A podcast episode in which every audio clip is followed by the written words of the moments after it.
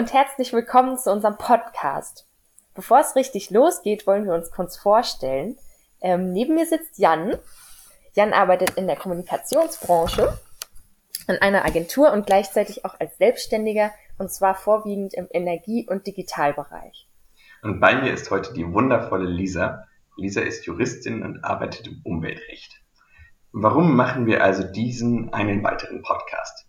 Wir haben beide nachhaltige Entwicklung in Schweden studiert und es ist uns beiden ein Anliegen, unser gesammeltes Wissen zu teilen, aber selbst auch durch den Austausch Neues zu lernen. Wir wollen diesem Podcast Denkanstöße geben und hoffentlich dazu motivieren, sich vertieft mit dem einen oder anderen Aspekt zu fassen. Ganz genau. Und daher kommt auch der Name Re. Mit Re verbinden wir mehrere Ideen. Zum einen gibt es den Dreiklang Reduce, Reuse, Recycle, also reduzieren, wiederverwenden und recyceln, bezogen auf Dinge, die man wegwirft. Außerdem steigt das Re auch in Reset. Mit Reset stellen wir die Frage, wie ein gesellschaftlicher nachhaltiger Neustart aussehen kann. Und zu guter Letzt steht Re im E-Mail-Zeitalter für Antwort, wie in Reply. Und ja, es ist uns auch ein Anliegen in diesem Podcast zu unterschiedlichen Aspekten, zu Fragen rund um Nachhaltigkeit Antworten zu geben. Und das Thema Nachhaltigkeit ist auch das Thema des ersten, beziehungsweise dieser ersten Podcast-Folge. Nachhaltigkeit ist momentan ein modisches Keyword. Es wird in allen möglichen Kontexten gerne verwendet, vor allem wenn gerne etwas gut klingen soll. Aber wir haben uns gefragt, welche konkreten Inhalte stecken eigentlich dahinter? Und vielleicht können wir einfach mal einsteigen mit der Frage, wie hat sich durch das Studium in Schweden unser Verständnis von Nachhaltigkeit verändert? Lisa, wie war es denn bei dir vor dem Studium? Ja, also vor dem Studium muss ich zugeben, dass ich gar keine große Vorstellung davon hatte, was hinter dem Begriff Nachhaltigkeit steckt. Ähm, ich kam zu dem Studium, weil ich eine Vorlesung im Umweltrecht gehört habe und das spannend fand und dann aus Idealismus noch ja, so ein Studium ähm, hinterher schieben wollte. Und für mich war der Begriff eigentlich gleichbedeutend mit Umweltschutz. Witzig. Ja, bei mir war es ähnlich. Ähm, ich habe ursprünglich BWL studiert und mein ursprüngliches Verständnis kommt auch aus dem Bereich eher. Ähm, es ist eher so ein CSR-Verständnis. CSR steht ja für Corporate Social Responsibility. Und bei mir ging es ursprünglich immer darum, die Auswirkungen von Geschäftstätigkeit von Unternehmen zu begrenzen. Und gleichzeitig auch Corporate Citizen zu sein, das heißt also am, am Ort der Unternehmenstätigkeit Gutes zu tun. Und das kommt diesem äh, Drei-Säulen-Modell sehr nahe, wo Wirtschaft, Soziales und Umwelt nebeneinander stehen. Drei-Säulen-Modell ist ja schon ein gutes Stichwort. Also mit solchen Modellen haben wir uns ja viel im Studium befasst. Genau, und das ist, glaube ich, auch eine gute Überleitung. Wir haben ähm, im Studium sehr viel über theoretische Definitionen und auch irgendwie viel über die Geschichte der Nachhaltigkeit gesprochen. Es gibt ja diese berühmte Brundtland oder diesen Brundtland-Report, wo die berühmteste Definition der Nachhaltigkeit festgehalten ist. Der Report ist 1987 veröffentlicht worden und hat, glaube ich, die Basis für unser heutiges Verständnis von Nachhaltigkeit geprägt. Ähm, die haben damals formuliert, Sustainable Development meets the needs of the present without compromising the ability of future generations to meet their own needs. Also es geht darum, aktuelle Bedürfnisse so zu befriedigen, dass zukünftige Generationen nicht beeinträchtigt werden. Und die Vereinbarkeit von Ökonomie, Ökologie und sozialen Aspekten, die ich eben auch äh, genannt habe, basiert, glaube ich, auf dieser Definition. Und wobei das Studium hat dann bei mir dazu geführt, dass ich mich auch mit verschiedenen anderen Aspekten der Nachhaltigkeit befasst habe, also nicht nur diesen CSR-Ansatz. Ja, das ist spannend, weil diese Brundtland-Definition zielt ja ähm, auf die Generationengerechtigkeit ab, hauptsächlich. Und bei mir war es so, dass, ähm, dass sich mein Verständnis im Studium so ein bisschen hingewandelt hat, dahin, dass Nachhaltigkeit eine Art und Weise des Ressourcenmanagements ist. Und danach wäre dann nachhaltig eine Lebensweise, die den natürlichen Lebensgrundlagen nur in dem Maße beansprucht, wie sie sich auch regenerieren. Das kann man ganz gut mit einer Badewanne vergleichen. Wenn man, wenn oben in die Badewanne Wasser reintropft durch den Hahn und unten durch den Ausfluss wieder ausläuft, ähm, dann geht es nur, hat man nur so lange Wasser in der Wanne, ähm, wie man nicht mehr Wasser ablässt, als oben wieder reinläuft. Und wenn man mehr, dauerhaft mehr Wasser ablässt, als oben wieder reinläuft, ist die Wanne halt irgendwann leer. Und es ist kalt. Ja, was mich aber auch sehr beeindruckt hat an Theorien, ist eine, ähm, die sich ökologischer Imperativ nennt. Die wurde entwickelt vom Philosophen genau Hans Jonas aus dem Buch Das Prinzip Verantwortung aus dem Jahr 1979. Und wie der Name vermuten lässt, ist er angelehnt an den kategorischen Imperativ. Und der lautet dann bezogen auf Ökologie so, handle so, dass die Wirkungen deiner Handlung verträglich sind mit der Permanenz echten menschlichen Lebens auf Erden. Was heißt das in der Praxis?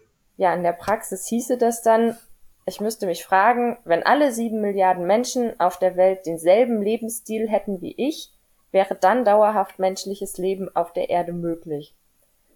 Und in dem Zusammenhang ist auch das Konzept des ökologischen Fußabdrucks ganz interessant.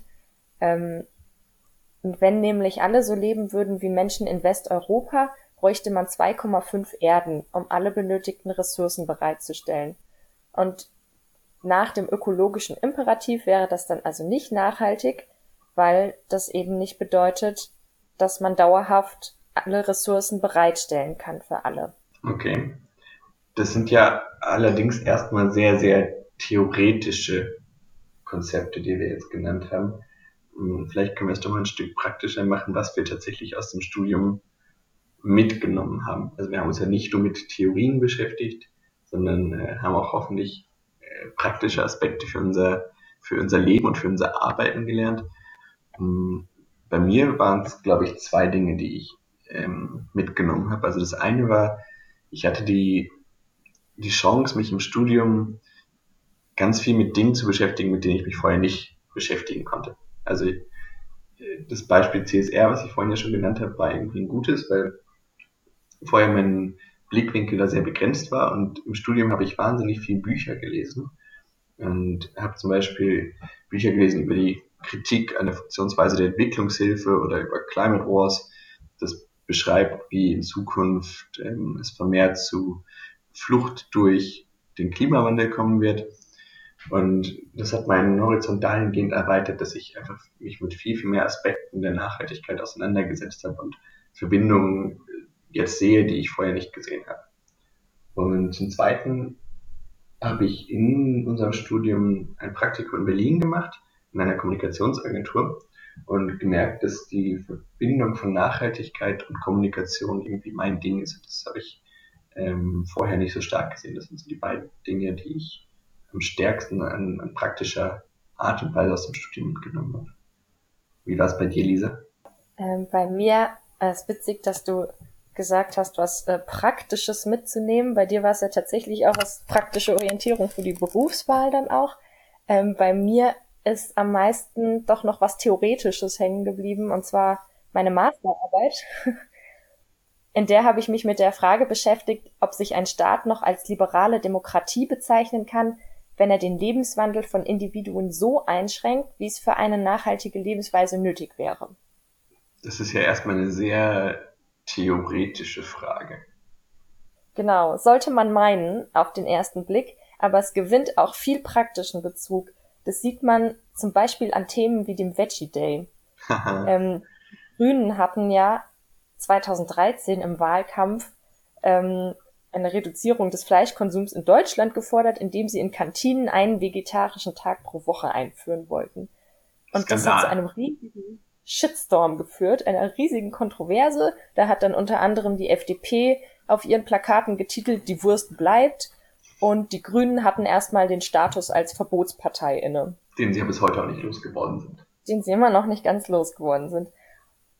Und das ja, wirft ja schon grundlegende Fragen auf. Also es ist ja eine theoretische Frage, die doch ähm, sehr bedeutend ist, nämlich welches Staatsverständnis wir haben, was der Staat alles darf, ob er Lifestyles verbieten darf oder ob äh, jeder Lebenswandel wirklich auf freiwilliger Grundlage passieren soll. Ähm, in dem Zusammenhang dann auch, welche moralische Verantwortung hat eigentlich der Einzelne im Hinblick auf den Klimawandel?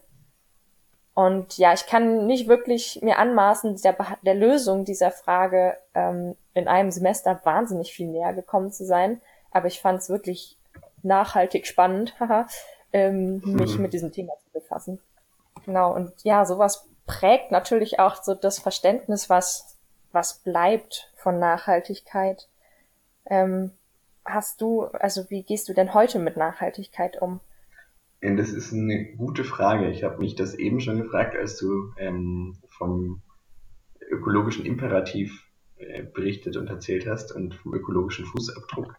Ähm, das ist für mich so die, die Hauptschwierigkeit tatsächlich. Also ich bin mir wahnsinnig bewusst, dass ich mit meinem Lebensstil dazu beitrage, ähm, den Klimawandel weiter anzuheizen.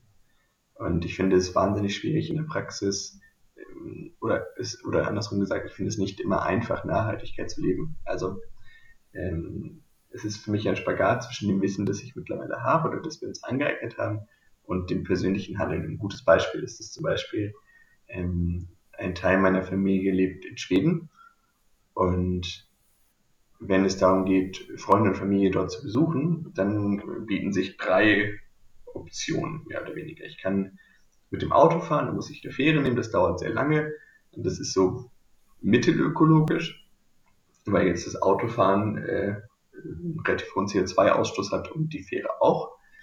Ich kann fliegen, das ist die schnellste Variante.